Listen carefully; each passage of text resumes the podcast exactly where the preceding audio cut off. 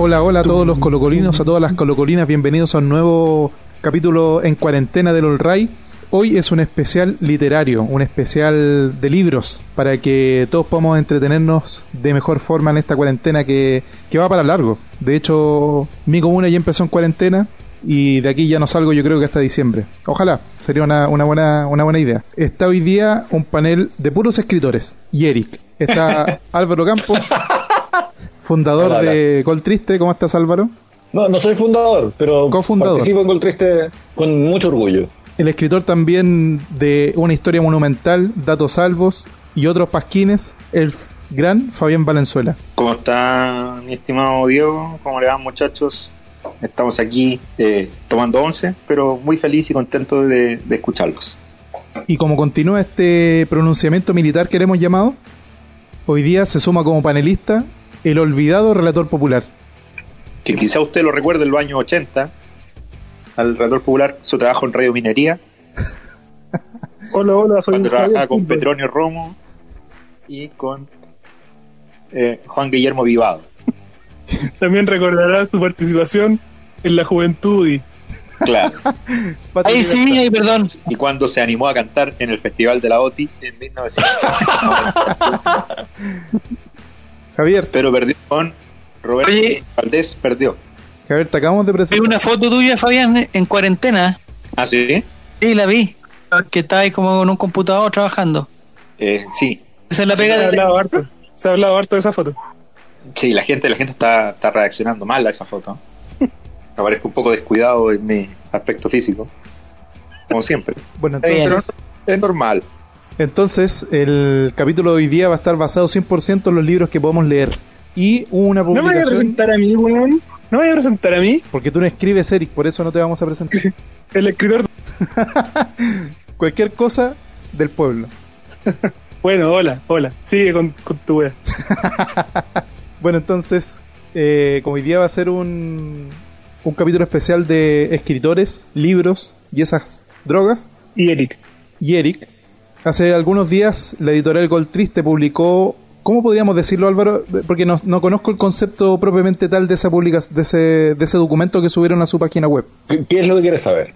El, el ISUP, no sé cómo se llama el coso. ¿Cómo, El, documento mismo, porque hicieron como una presentación, ¿cierto? Un como una- Álvaro, el coso, El coso, Álvaro, que subieron a Ya, internet, ¿sabes internet. Voy a, voy a hacer contigo, Diego, lo mismo que hago con Javier. Simplemente me los voy a saltar. Para decirle a todos ustedes oyentes que la editorial Gol Triste, a quien pueden seguir en Gol Triste Ediciones por Facebook, Instagram, Twitter, TikTok y cualquier otra red social que los jóvenes estén usando hoy en día, ha liberado contenido maravilloso que es como un grandes éxitos de todas sus campañas. Desde que empezó la editorial hasta ahora, eh, un trabajo muy bonito, muy bonito, de verdad. A mí por lo menos me, me conmovió ver el pasado. Empezamos con lo más básico que puede hacer una editorial, que es convocar a la gente que escriba, pero luego terminamos en una altura como el, el último libro que editamos, que se llama Aunque nos digan, que ya tuvimos a Cristian Álvarez invitado a este programa. Pero ha sido un, un recorrido bien bonito, está Dialéctica Arellanista, está Colocolino, el libro que, que tuve la- el honor de, de publicar.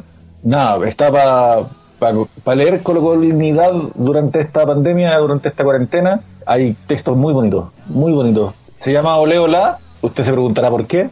Y lo invito también a leer la introducción donde se explica la historia de ese canto que sonaba en los estadios, que partió siendo la marcha peronista y terminó siendo el hueón, hueón de cada taco. Y además pudimos rescatar para esta publicación textos que habían quedado medio guachos así, como medio botados, que no estaban en un libro, pero que igual merecían ser rescatados. Por ejemplo, hay uno que es mi favorito y se llama 90 años desde afuera, porque es cuando Colo Colo cumplió 90 años, entrevisté a muchos amigos míos, hinchas de distintos equipos, O'Higgins, la U, Católica, Audax Italiano, San Luis de Quillota, etcétera, etcétera, y los puse a todos a hablar de Colo Colo. Qué es lo que no les gustaba de Colo Colo, qué es lo que admiraban de Colo Colo, qué opinan de tantas cosas y el resultado me encanta. Me encanta porque no tienes que ser colocolino para entender qué es Colo Colo y ellos terminan mostrándolo. Incluso sin quererlo, cuando tú juntas a, personas que no son del Colo y, y les hablas de Colo Colo, lo terminan evidenciando, que lo saben.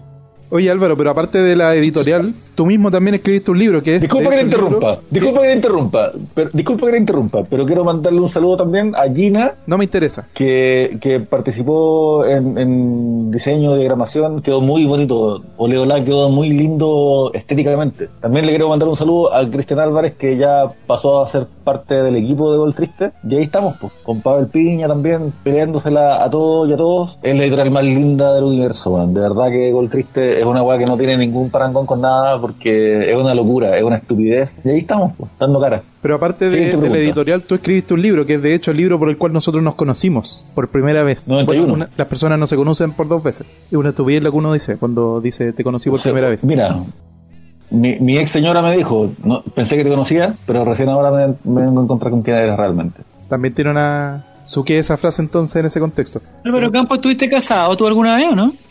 91 es un libro que todavía seguimos vendiendo y por lo mismo no forma parte de este, de este recuento, porque se vale por sí mismo, igual que aunque nos digan. En el caso de aunque nos digan, invitamos a toda la gente a que lo compre, lo estamos distribuyendo en algunas librerías, pero aparte también estamos con, con una distribución en bicicleta hermosa. Y la gente que quiera acceder a ese libro puede hacerlo porque ah, tenemos ejemplares, pero quisimos priorizar los libros que no están en este momento editados porque ya se acabaron. Agotamos ediciones de Contemos Todos, del Anecdotario Rosario Moraga, de Colocolino, que algún día vendrá la segunda edición corregida y aumentada, también Dialéctica Arellanista, que fue el, el primer el primer título de, de nuestra colección. Además, bueno, vienen más sorpresas, viene la reedición de El Deportista Mar, vienen cosas lindas para la editorial. También ¿Tiene, ¿Tenés alguna, alguna primicia, Alvarito? Estamos trabajando en un proyecto hermoso sobre el estallido social, probablemente se llame el proyecto Catarsis. Eh, hicimos un, Yo le tengo- una yo le tengo un nombre. Hicimos una actividad muy bonita en la que participó Diego González, sin ir más lejos, cuando los invitamos al- a la actividad Marraqueta y Tecito, en que nos juntamos a hablar de Colo Colo y hablar de lo que nos estaba pasando en, en el octubre chileno, con psicólogos que psicólogos que lideraron la actividad, y eso va a salir publicado pronto, no sé cuándo en realidad, pero estamos trabajando en eso y, y está bonito, pues. está muy lindo, Gol Triste está muy lindo, weón. Gol Triste está muy lindo. ¿Qué nombre tienes tú. Fabián? ¿Cómo, cómo? ¿Qué nombre le tienes tú al libro? Que se llame Estallido Monumental. Pero Fabián, no puedes ponerle cualquier cosa monumental. No sé, que se me, me da fácil. Hablemos de tu libro. Eso nos da monumental. Bueno, ya que Fabián utilizó el único adjetivo que conoce, que es monumental. Monumental, él también escribe un libro, pero sobre el estadio Colo Colo, que lo hemos promocionado varias veces en este programa, con el extinto relator popular, no sé si lo ubican. Y este libro, bueno, obviamente va a contar mejor Fabián de qué se trata, pero el nombre dice bastante. ¿O no, Fabián Valenzuela? Así es, mi querido Diego. Quiero partir por, por hablar de, de Oleolá, porque hay que hablar de Oleolá. Es un tremendo, es un tremendo trabajo y uno de, de de su, eh, principales artículos que están dentro se llama El Monumental es mi casa, que lo escribió Ah, Y que- ah. y que en cierta medida viene a reflejar lo que sentimos cada uno por nuestro estadio, por el estadio de Colo Colo. Obviamente, para nosotros bajarnos del metro o para otros bajarse del auto o bajarse la micro, significa llegar a la casa, llegar a la casa, esa energía que nos lleva a, a- a caminar más rápido, a que los pies se aceleren para llegar al, al Monumental a ver un partido, pasar un buen rato, las dos horas más hermosas de la semana, eh, son al lado de Colo. Entonces, para nosotros eh, es sumamente importante. Y yo siempre tuve la, la idea, siempre tuve el origen, o sea, la idea de- de- de escudriñar más en el origen del estadio. Creo que la historia del estadio siempre había sido contada, pero sin embargo no, no había sido investigada. ¿Por qué? Porque la gente se quedaba con lo que se sabía de la televisión, con un reportaje de cinco minutos o con, un o con dos carillas de- del diario. Entonces la mayoría de nosotros no teníamos un, conocimiento más acabado de, de, de quiénes fueron las personas, incluso que tuvieron las primeras ideas para poder desarrollar eso. Entonces se nos había, se nos había puesto como algo como un objetivo muy irrealizable hacer, hacer esa situación. Pues así que finalmente, de un día para otro me decidí y dije que había que, que hablar del estadio. De alguna u otra forma llegaremos al final. Pues, y así se logró construir un proyecto de, de más de 300 páginas casi, de una, de una crónica periodística. No sé si es una crónica periodística, pero es, un- es como una investigación que, que revela los orígenes del estadio, pero también los problemas que hubieron durante tantas décadas que esta construcción quedó en vilo, también lo- los orígenes del dinero para construir esto. Ustedes bien saben que en este país solamente al día de hoy existen cuatro equipos que tienen un estadio propio, salvo los aquellos que están vinculados a empresas. Hablam- Hablamos de Universidad Católica, de, de la Unión Española, de, de Huachipato y de Colo Colo. No existen otros equipos que tengan que tengan una vinculación, salvo que me equivoque o se me quede alguno en el tintero. eh, no, no existe esa, esa situación, entonces es muy complicado. Entonces, los orígenes del dinero siempre es algo que siempre va a tener eh, para conversar. Entonces, este es un libro también que quiero que, que ojalá la gente lo utilice como para derribar también mitos. Creo que en el, en, el, en el libro trato de derribar varios mitos que se han formado en torno a los estadios, al origen de muchos de los estadios, no solo del estadio de Colo Colo, también está contada ahí, entrelazada la historia del Estadio Nacional, también tiene, tiene mucha relación con el Estadio Colo Colo. También los, los- las personas que, que hicieron crecer esto, como dije en un principio, eh, presidentes que sacrificaron hasta su fortuna por, por construir esto, y finalmente los esfuerzos que se hicieron, se desarmó un equipo en el 73 para poder inaugurarlo. Eh, se desangró quizás el mejor equipo de todos los tiempos para abocar los esfuerzos a construir un estadio, la casa propia. Y luego también viene el, segundo periodo, que finalmente el que, que termina, que termina llevándonos a, a todos a,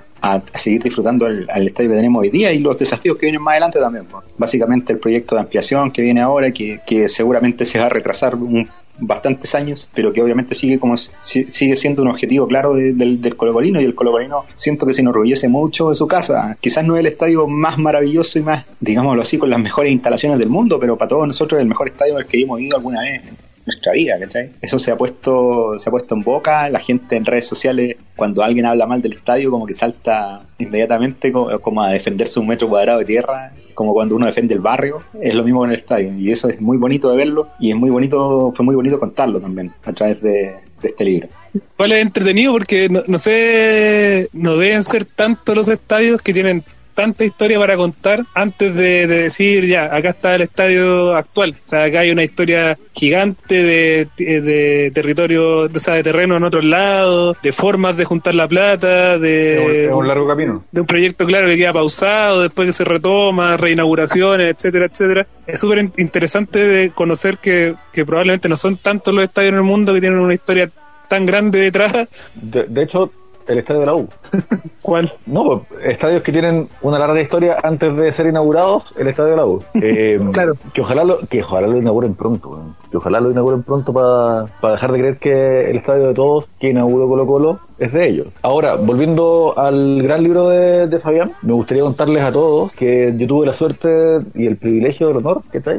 de leer ese libro antes de que fuera editado. Con Gol Triste tratamos de pololearlo para que lo editáramos nosotros. Lamentablemente, cuando le habló un angelito y un diablito, uno cada oreja a Fabián, Fabián decidió escuchar a sus diablitos en vez de a sus angelitos que le decían, ándate con Gol Triste, weón. Así que lo sacó sin Gol Triste, pero yo cuando leí el libro me, encantó y, y una de las cosas que tenía pensada decir, si es que lo lanzábamos como Gol Triste, es que Fabián se propuso a sí mismo hacer un, un libro sobre el estadio. Y lo que terminó haciendo sin darse cuenta o sin proponérselo es escribir la historia de los dirigentes de Colo Colo. Porque al final el sueño del estadio existía mucho antes de comprar los terrenos. Pero cada persona que estuvo a cargo de dirigir los destinos de Colo Colo se tuvo que hacer cargo de ese sueño tan anhelado del estadio monumental, que antes tuvo otros nombres y etcétera. Desde que Colo Colo se funda es esto, es esta, este voluntarismo a los amigos, yo conozco a alguien en el banco, no, si yo, yo puedo conseguir algo acá, oye, ¿quién puta muere con unas maderas? Vos tenés un tío que trabaja en no sé qué, ya, anda tú, búscalo tú. Y la historia de Colo Colo es eso, la historia de Colo Colo es gente que movió contactos, que puso plata en su bolsillo, que se las rebuscó, que fue criticada justa o injustamente, y entre todos, peleándonos entre nosotros, discutiendo en voz alta, chucha,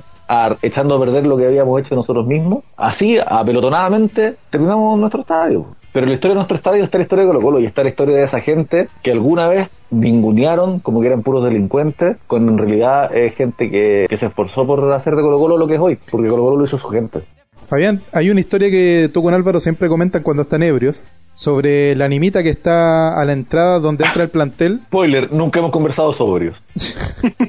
pero hay una animita que está por el lado de Maratón, al lado del portón donde entra el plantel, el bus del plantel. Cuéntanos un poquito más sobre esa historia. Sí, mira, lo que pasa es que el- el Monumental, así como en el libro trato de la historia de la gente que vivió ahí antes incluso, también aprender un poquito de la historia del sector. Que recordar que, que este era un, un sector baldío antes, no, no existía mucha eh, no existían casas en ese lugar. Por lo mismo, muchos tildaron de loco los dirigentes de Colo Colo cuando compraron a ese sector, pero ellos avisoraban que en el futuro iba a ser un, sector con una muy buena conexión y quizás lo como que le, le apuntaron finalmente. Pero eh, lo que pasa también con el estadio que va niñido también a, a muerte. El, el, estadio también tiene, tiene varios casos en la historia donde, donde lamentablemente sus alrededores se han visto deñidos de sangre. Y el primero de esos casos es un caso que sucedió en, los años 40, en la década del 40, de una, una jovencita llamada Alicia Bond, falleció en ese sector mientras eh,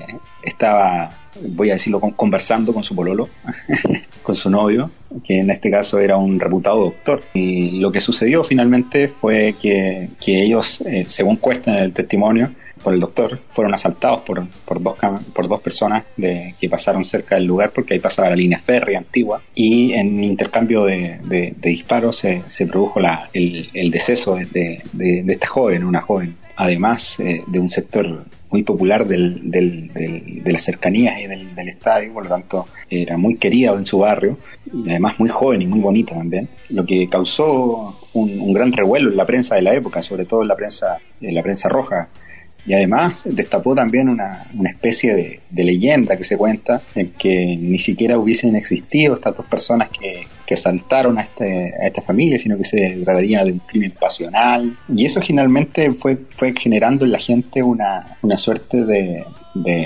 de esta leyenda o mito urbano que, que fue generando que, que, las personas después la tomaran con esta devoción cristiana y, comenzaran a, llevarla a este sentido de poner una animita en el lugar. Y hoy en día la historia de, de, Alicia Bond, una historia que, que, se había sido olvidada en los diarios, los obituarios antiguos, eh, la tratamos de, de, de, colocar dentro del, del, del, libro porque justamente había que, había que eh, mostrar que este sector también era muy conocido, por lo tanto este lugar eh, marcado en el estadio hoy día pasa desapercibido a la vista del hincha, incluso con las remodelaciones que se han hecho en el sector.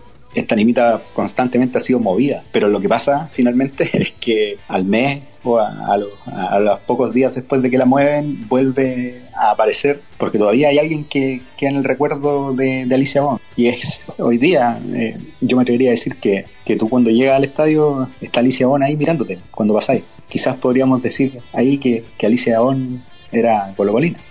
Y bueno las historias de, de, muertes eh, lamentablemente siguen sucediendo. en el 93 tuvimos también una persona que no, no falleció inmediatamente ahí, pero cayó de, la techumbre del estadio en el partido con el Real Madrid y él se llamaba Carlos Proboste y él lamentablemente falleció unas semanas después de, de este accidente. Pero también pues nos dio la, la, sensación de inseguridad del momento de ir al estadio eh, propició las leyes de violencia y, distintas cosas. El estadio estuvo a punto de clausurarse, hubo muchas, muchos dimes y diretes también que fueron que fueron vinculados a esto. Y posteriormente ya finalizando la década de los 90 vino otro fenómeno que venía a paso de gigantado que son las barras bravas. Y ahí quiero apuntar a lo que decía Diego esta animita que está en la, en la puerta del acceso vehicular del, estadio es de Gloria Valenzuela una chiquilla que estaba junto a, a un grupo de personas eh, adultos, jóvenes que se iban a dirigir a ver un partido de Colo Colo en Concepción. Y mientras esperaban pasó un auto unas personas que muchos de los que estaban ahí identificaron, efectuaron disparos hacia la gente. Y falleció Gloria. Gloria Valenzuela, una chiquilla muy joven, también cayó herida por estas balas de, de, de, barra brava y no tenía absolutamente nada que ver en esto. Eh, es terrible, es triste y va encadenado la historia del estadio. O sea, nosotros por siempre vamos a, vamos a estar recordando a estas personas, a, a Alicia Bon, a Carlos Proboste vamos a estar recordando a, a Gloria Valenzuela y a casos posteriores, el Pantruca, por ejemplo, que falleció atropellado por un, por un carro de, de carabineros, el, por el carro Lanzagua, el, también lo, lo, que sucedió hace muy poco, algo que, que no alcanzó a estar en, en, el libro porque ya había sido publicado, pero el, el hecho de, de, del, del, NECO y el fallecimiento de él con este atropello producido a la salida del estadio por un desadaptado carabinero. Esa es, el, esa es la última remodelación del estadio, la, Entonces, la animita del, del NECO. Claro, entonces son, son cosas que te, que te vinculan y te atan a la historia, ¿cachai? Entonces eh, es bonito de repente recordar a esas personas que quizás no están marcadas en, el ámbito deportivo, pero sí están marcados en, una suerte de, de, crecimiento del, sector o de la ciudad y en el inconsciente colectivo de la gente. Siempre va a haber alguien que va a recordar ese momento y que va a recordar esa, esas situaciones. Creo que eso va atado a la historia del estadio. Está también el otro escritor de este selecto grupo, Javier Silva, autor del, del, libro Cuentos para Pequeños Campeones, un libro que estuvo circulando bastante por, la, por las redes sociales y por los medios tradicionales de comunicación cuando salió a la luz, porque tenía hartos cuentos relacionados con Colo Colo y hubo harta fotito por ahí, ¿o no, Javier? Una foto con Caselli, una foto con Bartichotto. Cuéntanos un poquito de ese libro, que quizás es de los menos conocidos por el público. Tuvo alto marqueteo ese libro. Este libro es como de, de hace seis años, porque reúne, es un libro que re, reúne muchos cuentos, son 50 cuentos infantiles. Yo creo que es, el, es una de las la diferencias con los demás, que son historias, son historias para niños. La idea es que son estos 50 cuentos, son cuentos para contarle a tus hijos, por ejemplo, antes de dormir. Más que nada por el formato del cuento que son cuentos de una página que se leen en un par de minutos. Y la, y, la idea del, yo creo que la gracia del, del, libro es que estos cuentos, digamos, si los lee una persona que no conoce la historia de Colo Colo, digamos, son cuentos de animales, son fábulas, son historias de muñecos o de, de cosas para niños. Pero al conocer la historia, uno se da cuenta que cada uno de esos cuentos está inspirado en un personaje de la historia de Colo Colo o en algún momento importante de la historia de Colo Colo. Creo que ahí está la gracia. De seis años, si remontamos, era una época pésima de Colo Colo, donde el Colo Colo no ganaba, era el peor, yo creo que uno de los peores Colo Colo que se ha visto, la época de nosotros. Y al contrario estaba la U, estaba la U como de, de San Paoli, iba saliendo de eso, la Católica también estaba bien, Colo Colo estaba bien, sé, hace, hace, esa época que pasó antes de la 30, que estuvo como tres años, tres o cuatro años sin ganar nada. El objetivo también de la historia del libro era decir, ¿sabéis qué? Que colocolizar los niños, que en el fondo lo estábamos perdiendo, porque lo que pasa por las generaciones, cuando está el Colo Colo, no sé, del 91, en esa época, la mayoría de niños de esa época son de Colo Colo, cuando están los grandes equipos de la Católica, de la U, de Cobreloa, hay como una camada de hinchas de esa época. La época del 2013, 2014, no sea estúpido, sí. la Católica no tiene hinchas en ninguna generación. Y la Católica tiene muchos hinchas también, pues bueno la época de Gorosito, el Beto Acosta, el Zapito Linston. ¿Rubios del barrio alto? Ignacio Prieto.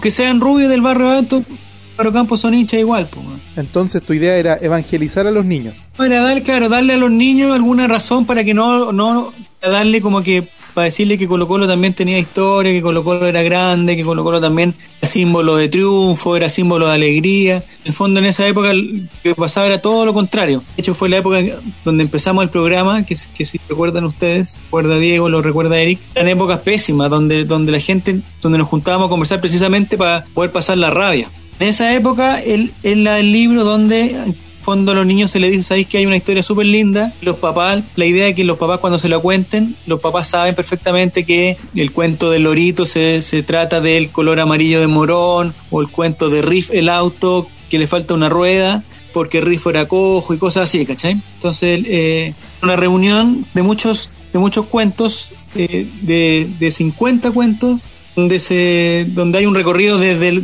desde David Arellano hasta Luis Mena en esa época que, que, me parece que fue el último que tuvo, tuvo un cuento de lo, de lo que lo que jugó.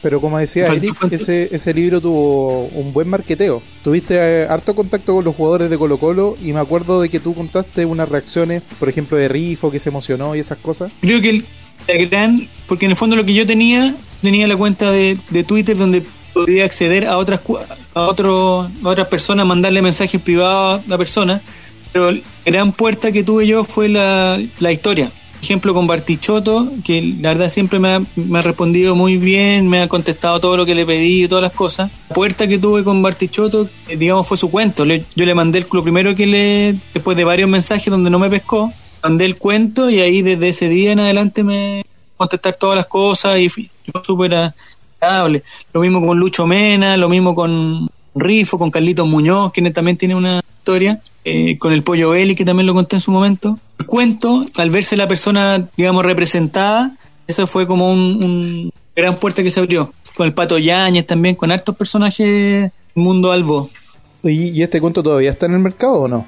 Ya se, acabó- ya se agotó. En el entretecho de la casa de mis papás parece que hay dos cajas, que cada caja tiene 15 ejemplares. Creo que eso ya vendría siendo lo último. O sea, si te mandan un mensaje a arroba relator popular, pueden conseguir su copia a la gente que nos está De escuchando. hecho, la semana pasada eh, me, me escribió una persona, a capito de nada, si yo sabía que dónde podía conseguir el, el libro. Y te lo mandé. Eric, ¿estás ahí? ¿Me escuchas? Te ¿Me escucho, oyes? escucho. Sí, ¿Me sí. sientes? Sí, te escucho y te siento. Tú, junto conmigo, no hemos escrito ningún libro. Por lo tanto, no sé qué estamos haciendo acá. Pero sin, Opinando sobre sin- los libros de los demás, tratando de destruir. sin perjuicio de eso, tú eres un ávido lector de literatura futbolística. Entonces, yo sé que tú tienes muy buenos libros para recomendar a la gente que nos está escuchando para que escuche Pero- durante la... para que lea. Los libros no se escuchan, a menos de que tengan un audiolibro. Jaja. Para que lean durante la, la cuarentena. Así es, eh, están muy bien informados. No sé si tiene algún algún espía acá en mi casa, no sé, me empiezo a preocupar, quizás. Sí, mira, primero quería decir que, eh, no porque sea Javier Silva, pero eh, el libro es muy bonito. Yo eh, se lo compré, no me hizo ningún tipo de descuento. Yo se lo compré cuando nació la Emilia. No, fue antes de la Emilia. Fue, se lo compré a mi hermana chica, a la Vale. El libro es muy bonito, está muy bien hecho. Yo también quería decir eso, que en, ¿Ah? en las ferias a las que vamos como Gol Triste, creo que el, el libro ya está agotado porque cada vez que me tocó atender el stand, siempre recomendé el libro de Javier Silva, que me parece un- una muy linda idea. ¿Quieres correr Sí, comisión? Sí, es una muy bonita idea, está muy bien hecho y es entretenido leerlo también para los, para los que son más grandes. Como dice Javier, cuando ya conocí la historia, se te hace entretenido también porque como que entendí a- hacia dónde va el cuento. Entonces, una bonita, una bonita idea familiar. El libro de Fabián también es muy bueno, me gusta. De Álvaro siempre esperé la reedición de Colo Colino, pero parece que el amigo ahí está, está esperando, no sé, pues. no sé qué está esperando para sacar un par de copias más. Pero en esta hora no vinimos a criticar a los compañeros, a tratar de destruir su trabajo. Así que abocándome a, lo que fue tu, tu, tu pregunta, Diego. Eh, sí, básicamente empecé con los libros de fútbol con Sacheri, más allá de, algunos cuentos que son los que los que todos consideran que, que son los mejores, no sé, todos lo conocen como por Esperándolo a Tito, y es como, oh, Sacheri, Esperándolo a Tito, qué buen cuento, y tiene cuentos que son mucho mejores, no sé, pues, eh, el cuadro de Raulito es un cuento súper súper bonito, eh, y en general sus libros de cuentos de fútbol son... ¿Es el, ¿Es el del niño que es de Huracán? Sí, el niño que era de Huracán. Contó el final. Álvaro acaba de contar el final.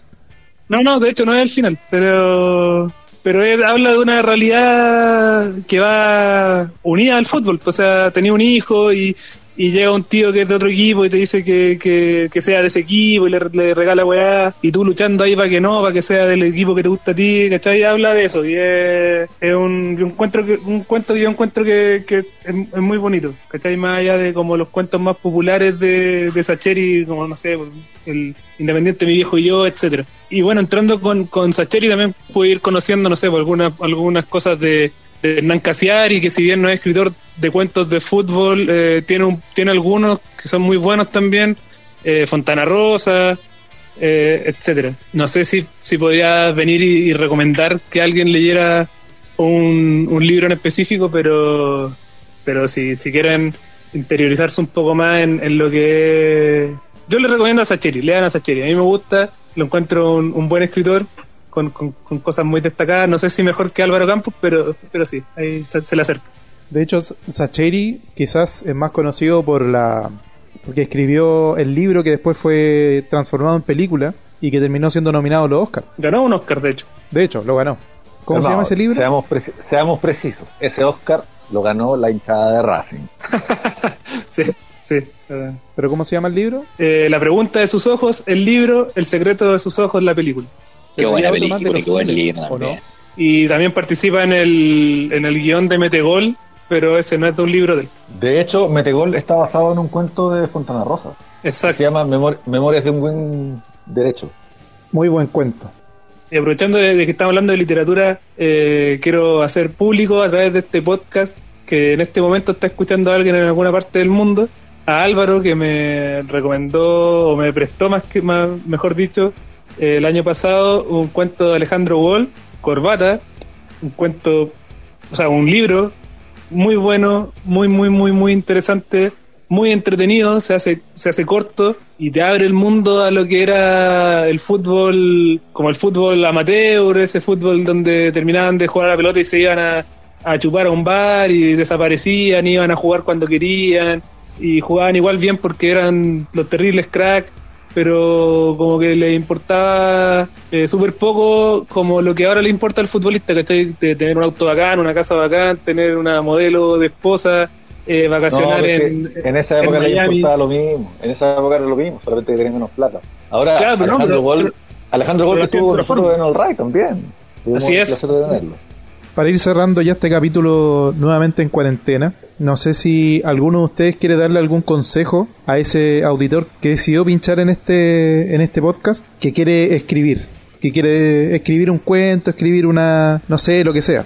¿Qué le dirían ustedes a esa persona? Álvaro, para empezar. No lo, no lo haga. Mira, yo en primer lugar quisiera hablarle no a la gente que escribe, sino que a la gente que lee. Y más aún, quisiera hablarle a la gente que no lee.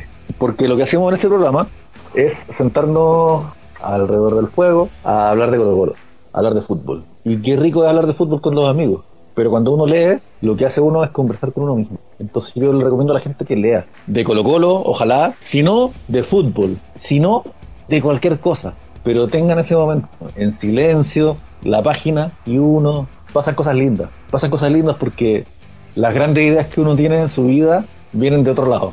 Entonces cuando uno agarra un libro, abre una ventana a, a algo que viene desde lejos y que, y que resuena dentro de uno. Entonces, prim- primero que nada, me gustaría que a la gente que nos está escuchando, que se atrevan a agarrar un libro y ver qué tiene para ofrecer. Les prometo que hay una recompensa ahí, muchachos. Luego, a la gente que, que quiere escribir o que le gusta escribir y, y está como medio más o menos, no sé, eh, es poco lo que les puedo decir.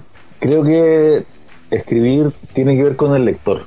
Y a veces hay cosas que uno quiere decir, pero uno siempre tiene que pensar en, en el que está escuchando, en el que está leyendo, en, su experiencia. También me gustaría decir esto. Uno siempre, cuando quiere escribir algo emotivo, tiene que emocionarse menos que el que está leyendo. Para emocionar al otro, uno tiene que ir un paso más atrás que él. Porque si es que uno va un paso más adelante que él, se arruina todo. No sé de qué sirve, pero creo que sí. Javier, A mí me gustaría, eh, y a propósito del libro Relatos Populares, que es lo que hace precisamente es, reunir ese tipo de libros, de relatos, digamos, de, personas, eh, comillas, anónimas, que de repente tienen una historia linda que contar o tienen un- una emoción que transmitir, lo hacen. Me parece que, y esto quizás no es políticamente correcto, eh, pero me parece que pese todas las críticas que hemos hecho nosotros de, de esos libros en particular, seguramente la- hay, un sinfín de historias que, que literal, literariamente no están muy bien escritas, pero el ejercicio que se hace ahí en ese libro, que es, que es eh, que un colocolino normal, que un colocolino que va al estadio, un colocolino que mira el partido por la tele, colocolino que quiere ver en las noticias cómo le fue a Colo Colo, él cuente una historia, cuente literalmente, literariamente bien o mal, pero que la cuente, parece que es un, es un ejercicio positivo. Y por eso yo valoro eso esa recopilación de cuentos, que es lo que es el relatos populares que ya va en, en número 4. libro que por Y- cierto va a ser parece- jurado relator popular.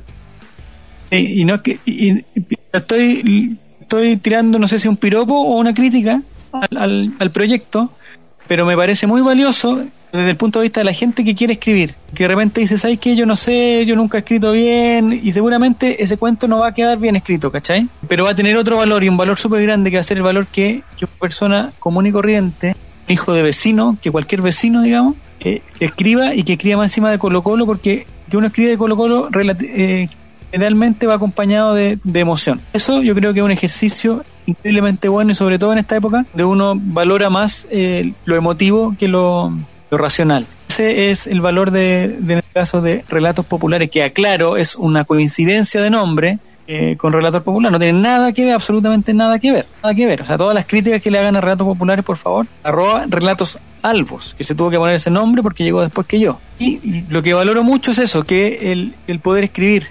Eventualmente se podrá corregir alguna cosa, una que otra cosa, pero lo que pasa en, en la persona que escribe es, es sumamente valioso. Y, y por los comentarios, la, a la gente también le gusta leer diferentes tipos de relatos en este caso, porque lo, lo que tienen los relatos populares, de todo, del punto de vista del que fue al estadio, del punto de vista del que tiene un amigo de Colo Colo, del punto de vista de tenía una bandera que se le perdió, o sea, son historias, historias, historias de... Con alguna te vas a sentir identificado.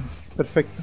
¿Algo más que agregar, chiquillos, para ir cerrando? Nosotros cuando comenzamos en Gol Triste a hacer estas iniciativas de que la gente hablara, se discutió mucho al interior de la editorial sobre si es que correspondía corregir los cuentos o no.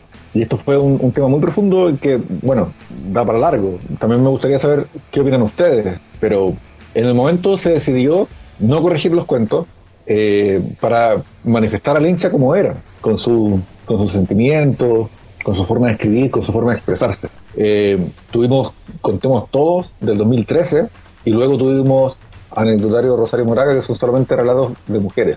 En esta instancia, como ya sentimos que, hay que avanzar, alteramos la decisión inicial y sí alteramos los textos, esta vez, tratando de sacarles el, mayor rendimiento de calidad, porque a veces un, un pequeño ajuste, una pequeña edición, una frase que está de más, algo que no está tan claro, una coma cambiada por punto seguido, un punto seguido por un punto aparte, entrega un mejor resultado y, hay experiencias muy bonitas.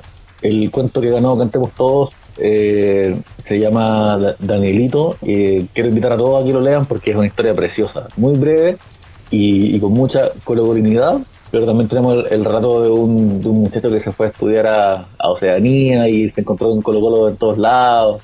Y también en, Rosario Moraga hay un montón de experiencias muy lindas de, de rescatar, como decía Javier, de, de, del hincha que no, que no está pensando en, en la literatura. Yo podría definir la literatura como la magia de las palabras, porque una palabra no es lo mismo que la otra. Eso es la literatura, la magia de las palabras. Y sin embargo, antes de las palabras, hay historias que merecen ser contadas. Quiero invitar a todos a que busquen historias narradas por hinchas, narradas por escritores, narradas por periodistas, narradas por quienes sean, pero, pero que entiendan que Colo Colo va más allá de lo que vivimos como, como telespectadores. Colo Colo no solamente nos invita a ser telespectadores, nos invita a jugar, nos invita al estadio, nos invita a cantar, nos invita a, contarnos nuestras historias, porque hay cosas que pueden no parecer tan importantes ahora, pero en 80 años más puta que va a ser importante contarle a los colocolinos del, del futuro cómo era ser colocolino hoy. 2020. Desde la casa y sin fútbol. Bueno, entonces, muchas gracias a todos los que escucharon hasta este punto del programa. Sigan al podcast en Spotify compártanlo en sus redes sociales para que podamos llegar a más gente y podamos seguir conversando y seguir compartiendo. Síganos en Instagram, arroba bajo y nos vemos en una próxima, o nos escuchamos mejor dicho, en una próxima oportunidad.